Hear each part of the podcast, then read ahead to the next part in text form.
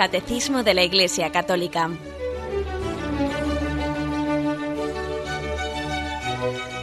Un programa dirigido por Monseñor José Ignacio Munilla, Obispo de San Sebastián.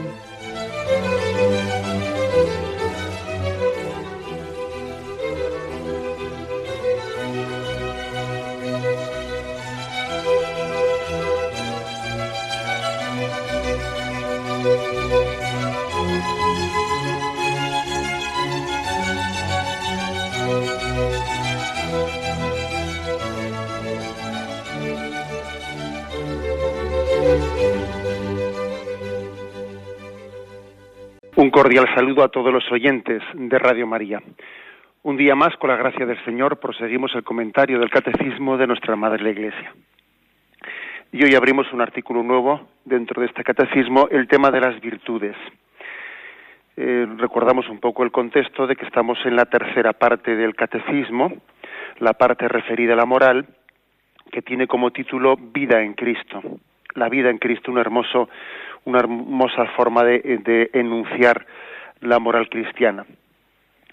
Y la vida en Cristo, esa tercera parte del catecismo, pues comenzaba poniendo los fundamentos de cuál es la dignidad de la persona humana, la vocación a la que hemos sido llamados, a ser imagen y semejanza de Dios, nuestra vocación a la felicidad, al cielo, la libertad del hombre como un presupuesto para que pueda tener responsabilidad de sus actos morales, y luego ya se adentraba en explicar eh, cuáles son las fuentes de la moralidad, hablaba de la, moralidad de las pasiones, la conciencia moral es el último tema que hemos estudiado, y ahora dando un paso más nos adentramos en las virtudes. ¿eh?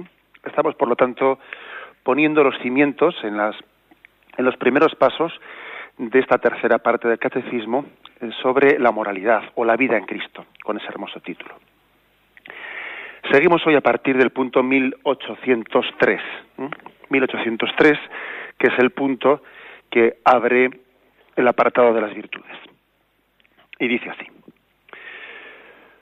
Todo cuanto hay de verdadero, de noble, de justo, de puro, de amable, de honorable, todo cuanto sea virtud y cosa digna de elogio, todo eso tenedlo en cuenta.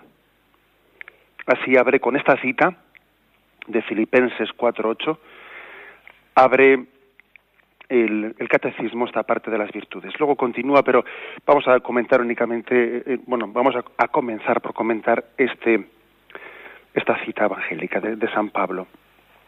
Todo cuanto hay de verdadero, de noble, de justo, de puro, de amable, de honorable, todo cuanto sea virtud, y cosa digna, cosa digna de elogio, todo eso tenerlo en cuenta. Bueno, yo creo que llama la atención el haber elegido este, este texto para comenzar la explicación de las virtudes, porque fijaros, cuando el Señor comenzó la predicación del reino de los cielos, cuando empezó su predicación, acordaros que, que los misterios luminosos, el primero es el bautismo del Señor en el río Jordán, el segundo es la autorrevelación del Señor en las bodas de Caná, y el tercer misterio dice la predicación del reino de Dios, ¿no? Pues eh, la invitación a la, a la conversión, en ese contexto también, en ese contexto de, de las bienaventuranzas. Pero démonos cuenta una cosa, el Señor comenzó su predicación, sí, eh, principalmente diciendo, convertíos, creed en la buena nueva que se os trae. Se ha cumplido el tiempo. El hacha está ya puesta eh, al, borde de la raíz del árbol y todo aquel que no se convierta no tendrá vida. Es decir, el Señor comienza su predicación pidiendo la conversión, no pidiendo el cambio de todo aquello que había sido tocado y corrompido por el pecado. Pero al mismo tiempo también, al mismo tiempo y sin negar para nada lo anterior, también el Señor comienza su predicación allí en las bienaventuranzas alabando también todo lo bueno que hay. Bienaventurados los pobres de espíritu. Bienaventurados los limpios de corazón. Bienaventurados los mansos, etcétera. Es decir, tan propio de la predicación de Jesucristo, eh, de, esa predicación de la llegada del reino de Dios, es la llamada a la conversión de un pueblo que está eh, profundamente tocado, ¿no? Pues por el pecado, como también el recoger, el valorar, el valorar todo lo bueno que el espíritu ha, ido suscitando, ¿no? Y que no ha sido corrompido, a pesar de que el pecado ha corrompido muchas cosas en nuestra vida, pues afortunadamente no todo es malo alrededor nuestro. Hay muchas cosas buenas que también el Señor quiso valorar. El Señor vino, como se dice popularmente, vino a sumar, vino a sumar, no vino a restar, y vino también a valorar todo lo bueno y todo lo positivo en esa predicación suya del reino de los cielos. ¿no? Apliquemos también esto a nuestra a nuestra situación concreta, ¿no? ¿Y cuál es cuál es un poco la aplicación? Pues pues está muy claro, es decir, mm, hay muchas cosas buenas y virtuosas a nuestro alrededor a las cuales nos hemos acostumbrado, que si no fuese por ellas esto sería un caos, esto sería tremendo. Hay muchas cosas buenas que igual tenemos el riesgo de no percibirlas, porque el mal suele ser muy escandaloso, pero el bien suele pasar muy desapercibido. El bien pasa muy desapercibido, ¿no? Pasa muy desapercibido que esta mañana pues unas personas hayan madrugado y se hayan sacrificado por sus hijos, eso pasa desapercibido, a nadie le llama la atención, hay muchas cosas buenas, ¿no? Por eso dice ese texto de Filipenses, todo cuanto hay de verdadero, de noble, de justo, de puro, de amable, de honorable, todo cuanto sea virtud y cosa digna, cosa buena, ¿no? Todo eso tenedlo en cuenta. Es decir, con todo eso, quedaros. Yo no he venido a quitaros nada de eso, todo lo contrario.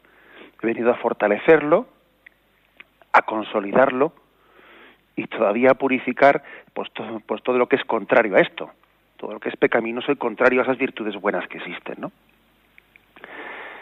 Qué importante es esto, porque a veces tenemos una imagen del cristianismo, eh, como si el cristianismo viniese exclusivamente, ¿no? Pues a pedirnos, eh, bueno, pues renuncia. Y el cristianismo viene también a pedirnos y a valorar que consolidemos todo lo bueno de nuestra vida.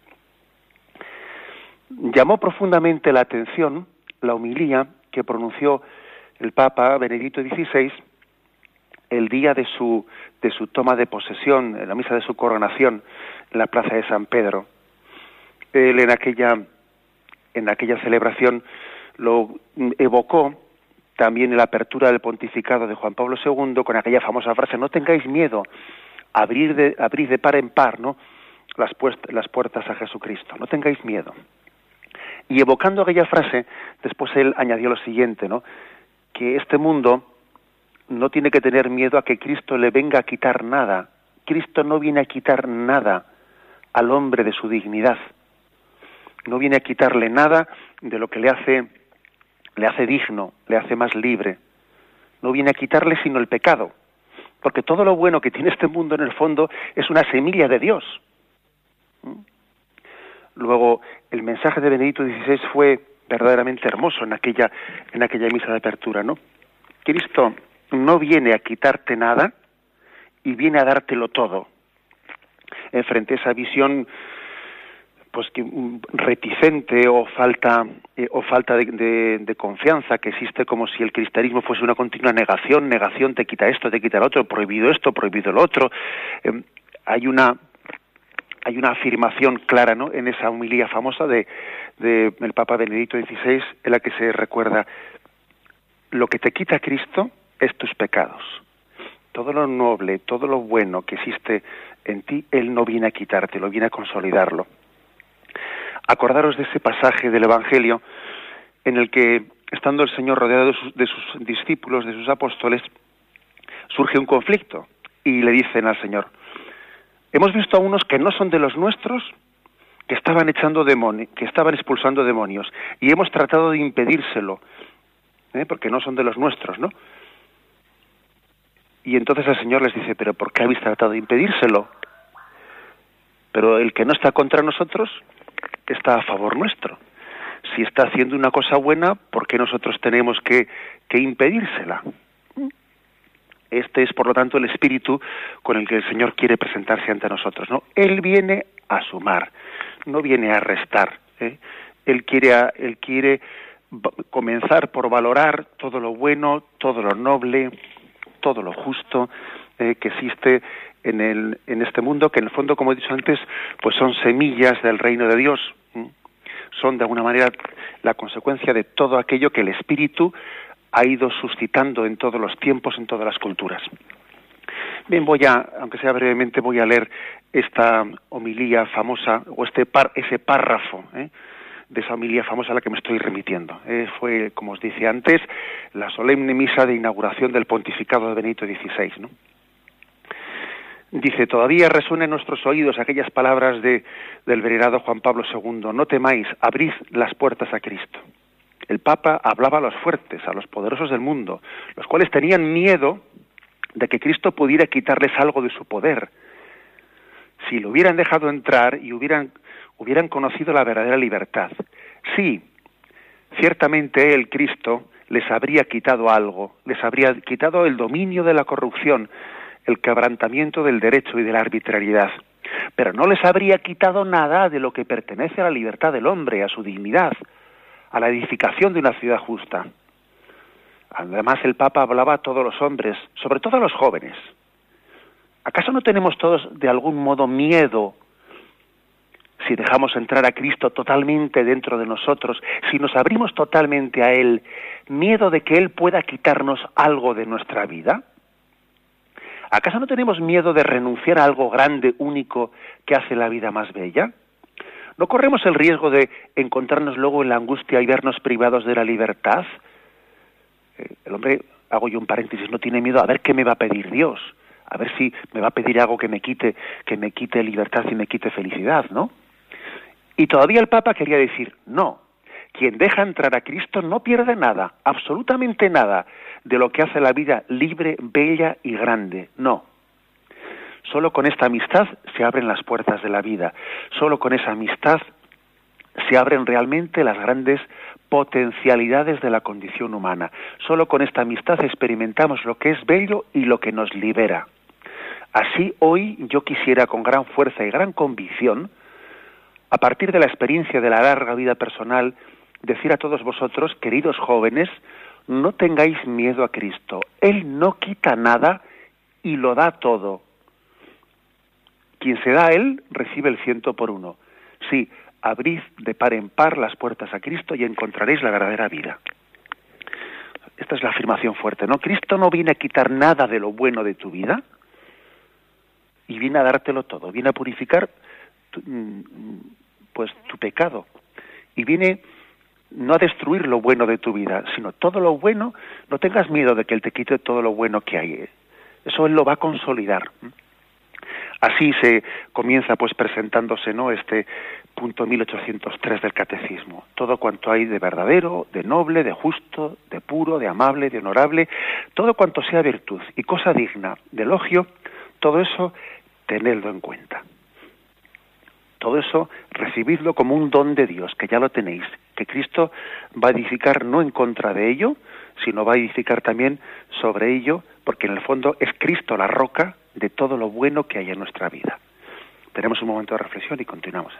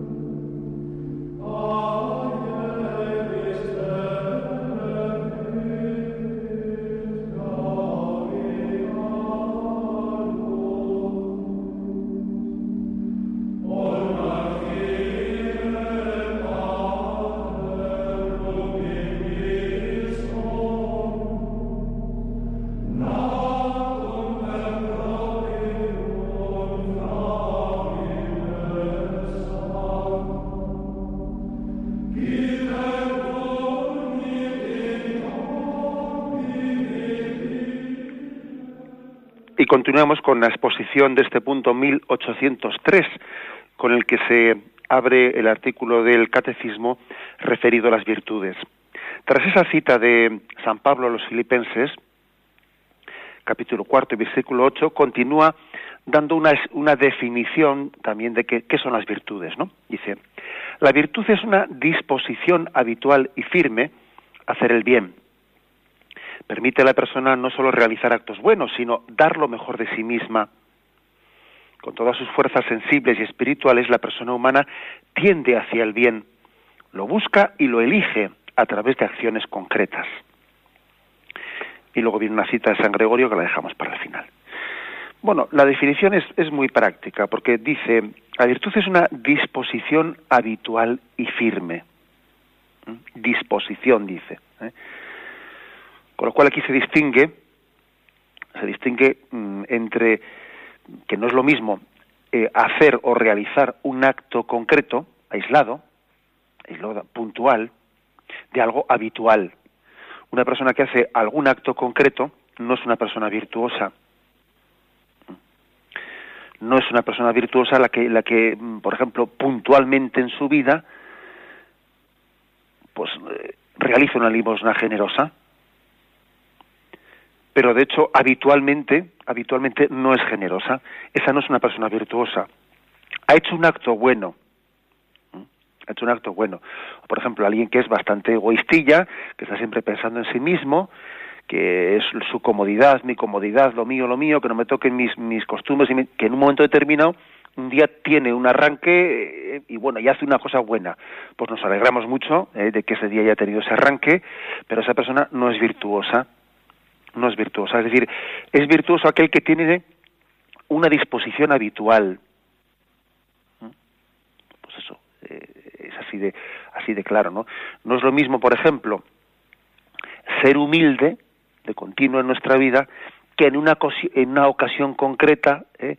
haber hecho pues un acto así de humillación eh, pues pues un poco porque un hecho imagínate imaginémonos una cosa no que una persona es bastante orgullosa bastante vanidosa y en una ocasión ha hecho una promesa a la Virgen él ha hecho una promesa a la Virgen de ir y, y pedir disculpas a alguien al que le tiene un, pues un paquete bastante grande, ¿no? bueno, pues venciéndose interiormente, pues a tenor de esa promesa que ha hecho, pues va y llega allí, se humilla y, va a tal sitio donde el orgullo no le permitía ir y tal y cual, ¿no? Ha hecho un acto de vencimiento interior pues muy importante en la vida, ¿no? Que lo bueno sería que eso no terminase ahí, sino que desde ahí se fuese consolidando y se fuese poco a poco convirtiendo en virtud.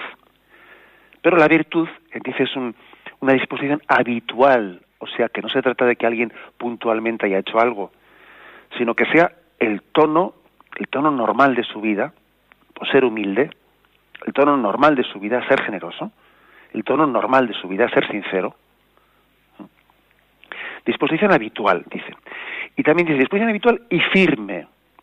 ¿Qué quiere decir firme? Bueno, pues que no es lo mismo, no es lo mismo tener eh, tendencia pues, a hacer el bien mientras que no surjan complicaciones, a tener la disposición para el bien, eh, pues eh, caiga quien caiga. ¿eh? Porque claro, la disposición habitual firme quiere decir que también que también sigue operativa cuando hay dificultades. ¿Mm? Claro, porque es que puede ocurrir que hay personas que oye que sí que quieren ser, que sí que practiquen el bien mientras que no haya problemas. Si hay problemas, oye, pues lo dejamos para otra vez. No, claro, y eso no es ser virtuoso. Eso no es ser virtuoso, eso es eh, pues de manera actuar conforme eh, pues dependiendo eh, dependiendo del ambiente no adaptarse al ambiente y si el ambiente es propicio allá que me allá que me asumo yo. Y si el ambiente es contrario allá que estoy yo pues, pues eso evidentemente dista bastante de la virtud. Una disposición habitual y firme a hacer el bien dice. Permite a la persona dos cosas dice no realizar actos buenos que no es poco y también dice dar lo mejor de sí misma. Lo de realizar actos buenos lo vemos más claro, ¿no? Lo de dar lo mejor de sí misma, ¿qué significa? Pues que en esta vida la única manera de crecer y de madurar, pues es esta, es ejercitarse, o sea, es, es, tener un tenor interior en el que uno da lo mejor de sí mismo. No se puede crecer y madurar pues eh, solamente por el paso del tiempo. No se puede crecer y madurar pues porque uno asista a muchos cursillos. Lo que a una persona le hace crecer y madurar es el ejercicio del bien, la práctica del bien. Lo otro no, te hace crecer y madurar, ¿eh? El paso del tiempo, solo por el paso del tiempo, ya madurará con el tiempo. No, no. Eso, no, eso ya sé que se dice como un refrán, pero no es cierto. Eso de que ya madurará con el tiempo, dependiendo si en ese tiempo ha practicado la virtud, entonces sí madurará. Pero solamente porque pase el tiempo no hace madurar a nadie. ¿eh? Es más, solamente con pasar el tiempo, si alguien no practica la virtud, mucho peor todavía, porque entonces resulta que los defectos se convierten en manías. Claro, un defecto que no que no ha sido purificado y que no ha sido eh, afrontado y que la virtud no no ha trabajado en contra de él solamente porque pasa el tiempo mucho peor todavía porque entonces se va a convertir en manía y ya no va a haber ya quien cambie eso ¿Eh? me acuerdo que yo muchas veces le he escuchado a mi madre y, a muchas personas eh, cuando yo era pequeño dice tened cuidado porque los defectos de joven son manías de mayor. Los defectos de joven son manías de mayor. Y es verdad, es verdad. Solamente el tiempo, el tiempo por sí solo empeora las cosas. Luego, no es verdad que, eh, que uno madure solamente con el paso del tiempo. Madura con el ejercicio de las virtudes, dando lo mejor de sí mismo, poniendo en práctica sus ideales. Así es como madura. De lo contrario, empeora. Bueno, pues eso también es algo muy muy gráfico, ¿no? Eh, cuando dice aquí permite a la persona no solo realizar actos buenos, sino dar lo mejor de sí misma, pues porque es verdad que el hombre tiene unas grandes potencialidades dentro de sí, ¿no? Unas grandes capacidades que muchas veces no no no somos capaces nosotros de, desarrollar, ¿no? El hombre tiene una capacidad de ser, Dios Dios le quiere santo, el hombre puede ser santo si es dócil ¿no? a las inspiraciones del Espíritu Santo, si nos dejamos mover por Dios, por el Espíritu, si, si, tenemos una determinada determinación, ¿no? Como decía Santa Teresa, de, de no guardarnos ninguna carta debajo de la manga y de entregar todo generosamente al Señor. Claro, ¿no? Esa, esa, es, la, esa es la clave, dar lo mejor de nosotros mismos. Con, con todas sus fuerzas sensibles y espirituales, la persona virtuosa tiende al bien, lo busca, lo elige a través de acciones, de acciones concretas. Es por lo tanto el virtuoso alguien que, mm, que no, que no para sino no descansa, sino hasta haber dado lo mejor de sí mismo. Es un buscador, un buscador del bien. Lo busca no solo en teoría, en la práctica, ¿eh? en la práctica, porque es que es muy importante pasar de la teoría a la práctica. ¿Mm? Tenemos un gran peligro de ser unos teóricos y decir cosas hermosas, ¿no? Y también los que predicamos, ¿eh? También los que predicamos diciendo, Dios mío, cuántas cosas bonitas y hermosas decimos a lo largo de nuestra vida. ¿Y cuál es mi práctica? Y yo, pues en el día a día, estoy buscando el bien concreto y práctico. ¿eh? La persona virtuosa dice, tiende hacia el bien, lo busca y lo elige a través de acciones concretas, concretas y pequeñas y prácticas ¿eh?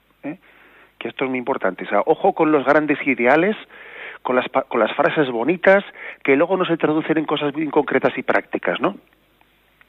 Como aquella monja de un convento, ¿no? Que decía, sí, sí, aquí mucha mística, pero a la hora de coger las cobas siempre somos las mismas. Y claro, pues tenía toda la razón.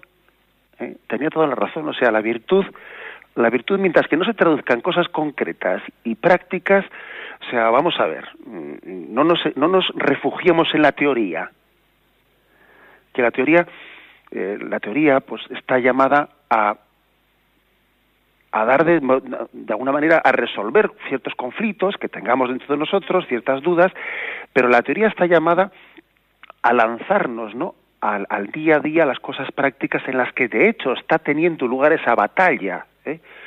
El vencimiento personal no se hace sino desde elecciones concretas y pequeñas e inmediatas por el bien en nuestra vida. Eso es lo que crea la virtud. ¿eh? Lo que crea la virtud. Bien, concluye este punto con una cita de San Gregorio de Nisa, hermosísima, ¿no?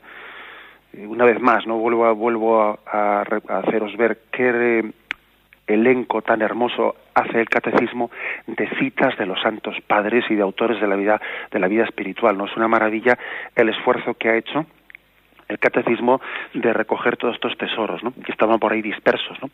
Bueno, pues una cita de San Gregorio de Niza que dice, el objetivo de una vida virtuosa consiste en llegar a ser semejantes a Dios. una, frase más sencilla imposible, ¿no? Consiste en llegar a ser semejantes a Dios. ¿Qué, ¿Qué quiere decir mm, esto de ser semejantes a Dios? Bueno, pues que Dios tiene, tiene como, como su esencia, la esencia de Dios es ni más ni menos el bien por sí mismo. Dios no hace el bien porque le sea rentable. Dios no creó el mundo porque eso a él le fuese a reportar ni una especie de beneficio, no. Dios no hace el bien por imperativo, porque nadie se lo mande. No, a Dios no le manda a nadie. Dios no hace el bien por correspondencia, porque Él espere que le correspondamos, porque es que de hecho Él es omnisciente, lo sabe todo y sabía que no le íbamos a corresponder. Y sin embargo hizo el bien.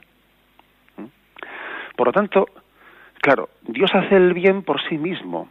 Acordaos de aquel, aquella frase de, de segunda Timoteo, capítulo segundo, ¿eh? versículo once, que dice, si somos infieles, Él permanece fiel, porque no puede negarse a sí mismo o sea, Dios hace el bien pues por coherencia, por coherencia, por sí mismo, el bien por el bien, no el bien por otra cosa, no, no, el bien por el bien, la verdad por la verdad, el amor por el amor.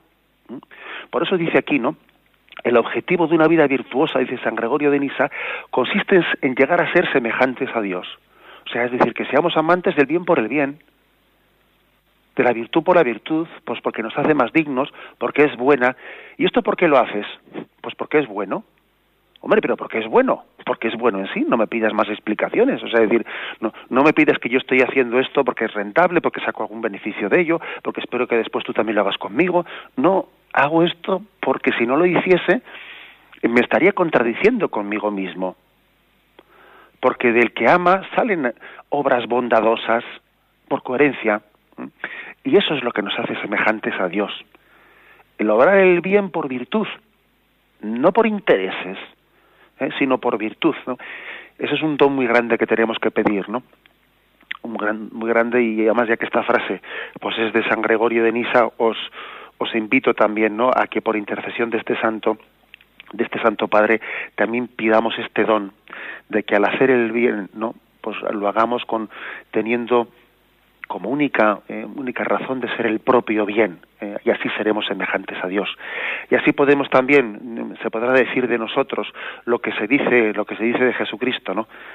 Ungido por el Espíritu Santo, pasó por el mundo haciendo el bien. Cristo pasó por el mundo haciendo el bien, claro, eh, era lo lógico, de la bondad brotaba el bien, claro, pues como del peral brotan las peras o del manzano las manzanas, ¿no? De la bondad brota el bien, pasó por el mundo haciendo el bien. Tenemos un momento de reflexión y continuaremos enseguida.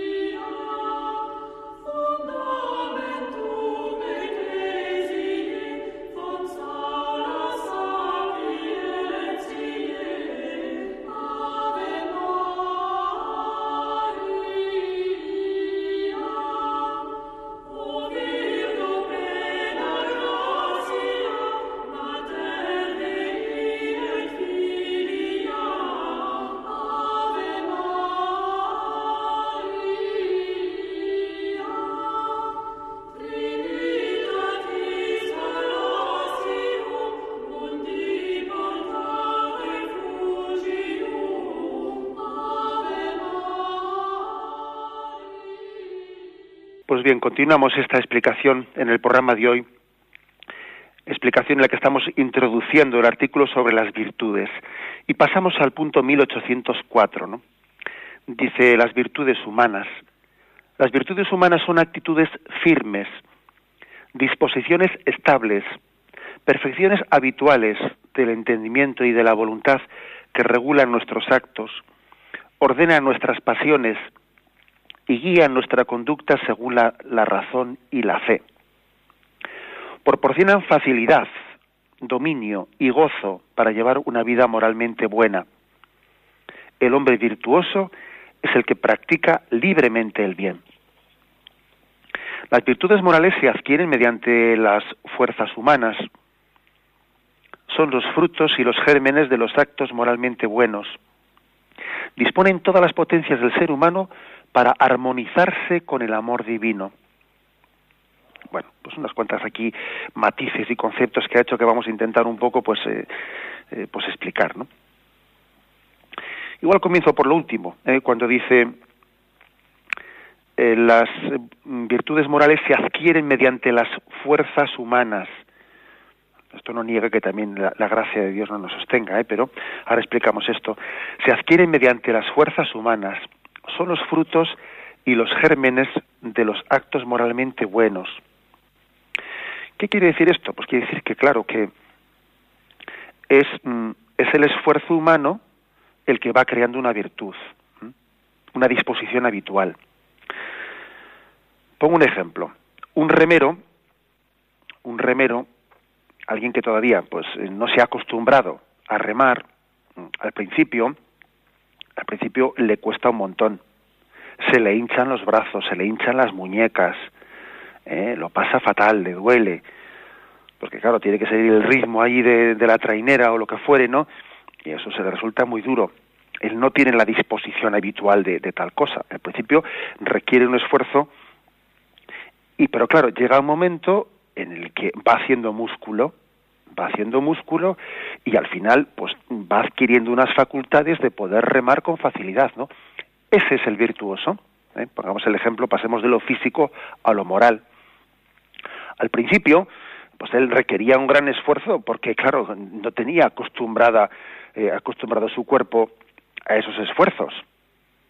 Pero una vez que va haciendo ese esfuerzo de una manera habitual y continuada, ha adquirido una facilidad, una disposición y puede conducirse y puede tener esa capacidad de remar, no sin que, bueno, pues sin que eso suponga que, que, vamos, que, que, se esté derrengando, ¿no? Bueno, pues ese, ese ejemplo pasémoslo a nuestro caso concreto. Como os decía antes, una persona virtuosa no es la que hace alguna cosa buena suelta, pero sí es cierto que para poder llegar a, a tener la virtud, la disposición habitual, claro, ha sido necesario que, que, que, tenga actos, que se tenga que vencer a sí mismo, que tenga que poner todo ese esfuerzo humano para ir adquiriendo esa virtud. Asistido por la gracia de Dios, por supuesto, que este aspecto aquí en este punto no se, no se afirma, pero se afirmará posteriormente. O sea, esto es muy importante. Porque fijaros que previamente ha dicho que las virtudes proporcionan facilidad. Claro, ese remero luego tiene facilidad de remar. Y uno que entra nuevo en la trainera dice, pero, pero ¿cómo aguantas tú este ritmo? A mí se me hinchan las, las, muñecas y los brazos. Claro, porque todavía no tienes esa virtud, todavía no tienes esa capacidad. Necesitarás ser muy constante y esforzarte y, y de alguna manera vencerte a ti mismo y no cansarte hasta que puedas adquirir esa capacidad. Eso, eso pasa también, ¿no? La, la virtud cristiana pues proporciona facilidad para obrar el bien. Y ojo, eh, que, que solemos a veces confundir los términos. A veces, por ejemplo, dice uno, jo, qué, qué, qué virtuoso ha sido, eh, qué virtuoso. Le ha costado un montón, un montón, pero lo ha hecho, ¿no? Eh, pues yo qué sé, este chico ha hecho un gran esfuerzo y el domingo Mm, eh, se ha levantado se ha levantado de la cama para ir a misa. Hombre, muy virtuoso no será, si no no le hubiese costado tanto. Nos alegramos de que haya hecho eh, pues ese esfuerzo tan grande, pero es que la virtud hace que el bien pueda hacerse pues de una manera cuasi espontánea, con, con, facilidad, ¿no?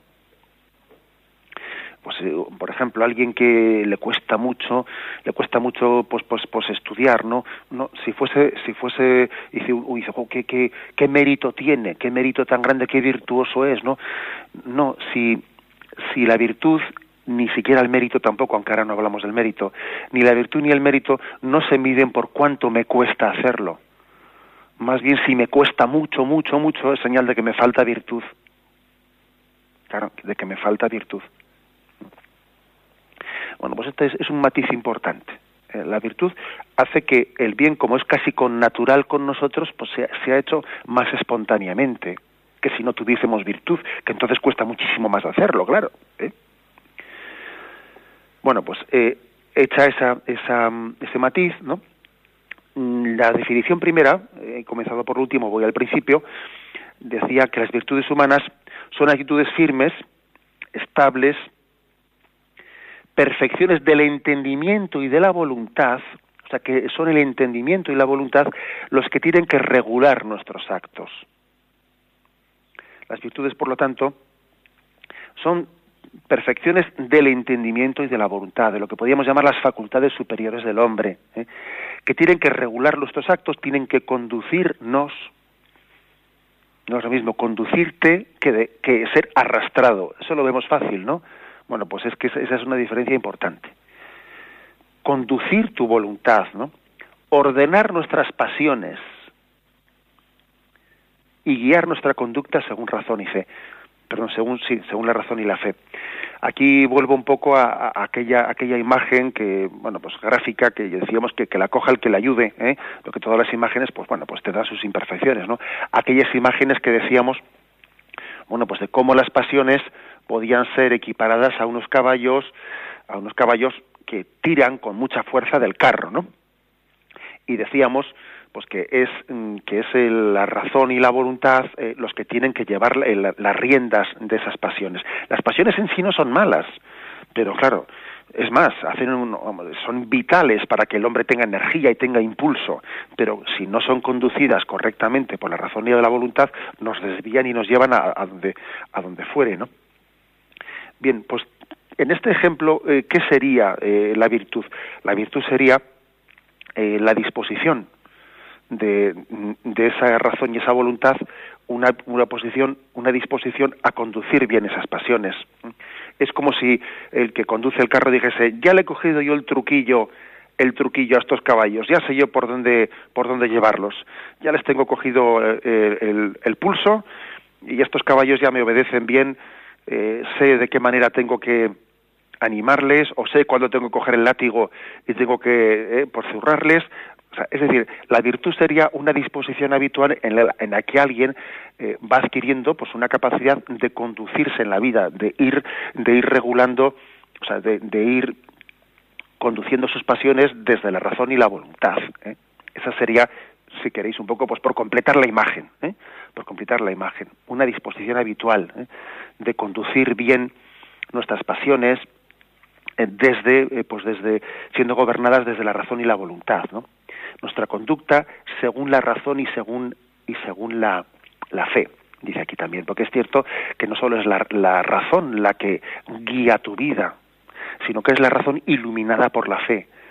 La fe ilumina la razón, la cual razón, pues de esa manera, eh, marca un criterio de hacia dónde tenemos que conducirnos en, su en nuestra vida, ¿no? Y entonces, la, la voluntad, si está libre, si está bien liberada por Cristo, ejecuta, pone, pone en práctica, ¿no? Eso que la razón eh, le está dictando iluminada por la fe.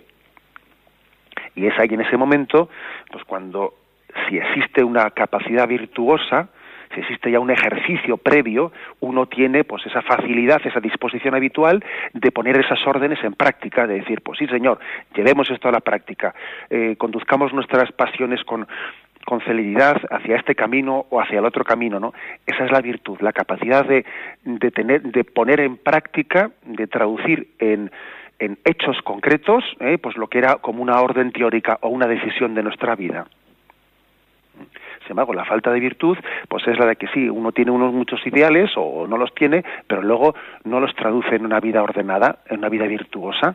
O sea, le falta una traducción en la práctica de llevar esos ideales a nuestras, al ordenamiento de nuestras pasiones, eh, de, nuestros actos concretos. Bien, aquí lo dejamos. Eh, hemos hecho la explicación del punto 1803 y 1804, que es como una introducción, una introducción a las virtudes. Eh, y iremos ahora detallando a partir de ahora qué tipo de virtudes existen, etcétera.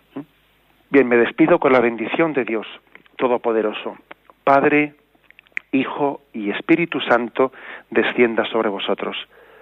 Alabado sea Jesucristo.